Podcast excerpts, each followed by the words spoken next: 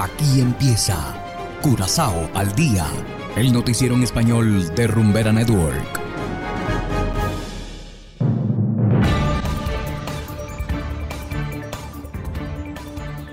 Muy buenas tardes, estimados oyentes de Rumbera Network 107.9 FM. Igualmente saludamos a quienes nos escuchan en formato podcast a través de noticiascurazao.com. Hoy es martes 22 de marzo de 2022 y estos son los titulares. Turistas podrán gastar hasta 500 dólares en la zona franca. Amnistía Internacional tiene esperanzas sobre la situación de los derechos humanos en Curazao. Saba relaja requisitos de entrada. Y en internacionales, Iniciativa aspira a naturalizar a 2 millones de residentes permanentes en Estados Unidos. Esto es Curazao al Día con Ángel Van Delden.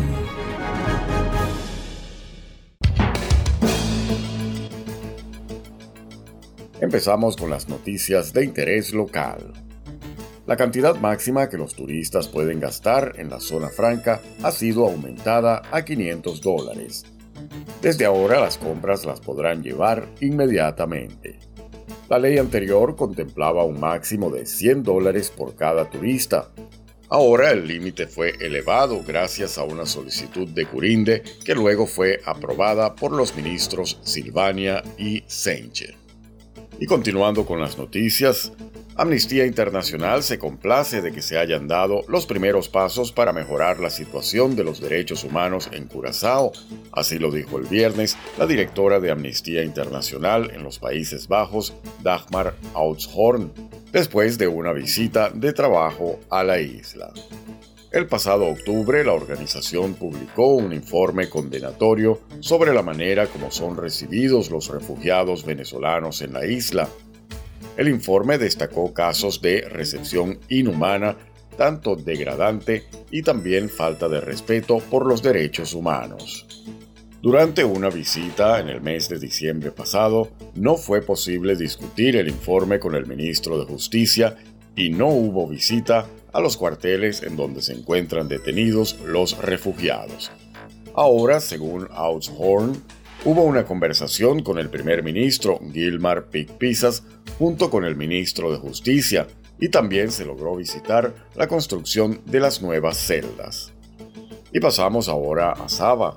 Las personas que viajen a Saba desde el jueves 17 de marzo ya no necesitan hacerse ninguna prueba de COVID-19.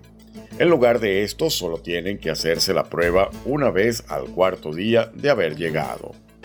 Además, a partir del 23 de marzo, las personas que viajen desde San Eustaquio no tienen que mostrar un resultado de prueba negativo para ingresar a la isla. Para todos los demás destinos, además de San Eustaquio, aplica lo siguiente. Las personas de 11 años o más que viajen a Saba deberán hacerse una prueba previa al viaje que puede ser una prueba PCR con un máximo de 72 horas antes de la llegada o una prueba de antígenos con no más de 48 horas. Para más información se recomienda visitar el sitio web saveatourism.com. Hacemos ahora una breve pausa y enseguida regresamos con más de Curazao al día. Sientes. Vives. La verdad que llegué a su cama y me dormí. Compartes la música. Me ha costado entender cómo te pude perder. Fuiste tantas cosas que yo no supe. Todos intentan imitarnos. Todos intentan imitarnos. Y no lo pueden lograr. Rumbera es única e inimitable.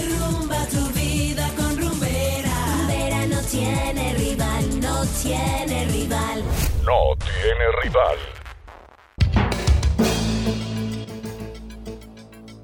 Continuamos ahora en el ámbito internacional. Este año se llevarán a cabo las elecciones de medio término en Estados Unidos y una coalición de organizaciones ha iniciado una iniciativa nacional para alentar a 2 millones de residentes permanentes a que se hagan ciudadanos para votar y ejercer su influencia. Hacemos contacto con Verónica Villafañe de La Voz de América, quien nos cuenta los detalles. Se estima que en los Estados Unidos hay más de 9 millones de residentes permanentes elegibles para hacerse ciudadanos y más de 2 millones de ellos viven en California.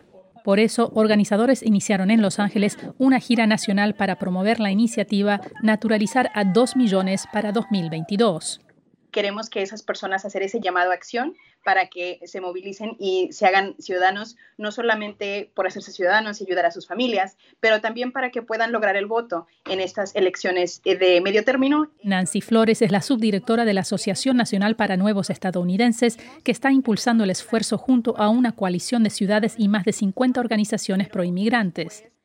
Flores señala la importancia de California, que tiene un fondo de 25 millones de dólares para ayudar a residentes permanentes de bajos ingresos a realizar trámites de naturalización. Este fondo estatal está apoyando a los inmigrantes eh, para pagar las cuotas de naturalización, que sabemos que es una barrera muy grande para muchas personas en nuestra comunidad. La gira está haciendo su recorrido por el país con la ayuda de mariachis y relatos personales de inmigrantes para incentivar a quienes puedan a iniciar el trámite de naturalización. Hace 15 años que me hice ciudadano americano y en los últimos 15 años he votado todas las elecciones eh, locales, estatales y federales. Y eso, dice Flores, es parte de la misión. Esta campaña ve la naturalización como una estrategia para incrementar la participación democrática. Verónica Villafañe, Voz de América, Los Ángeles. Y de esta manera, estimados oyentes, llegamos al final de Curazao al día. Trabajamos para ustedes Saberio Ortega en el control técnico y ante los micrófonos Ángel Van Delden. Tengan todos una feliz tarde y será hasta la próxima. Aquí termina Corazao al Día, el noticiero en español de Rumbera Network, 107.9 FM.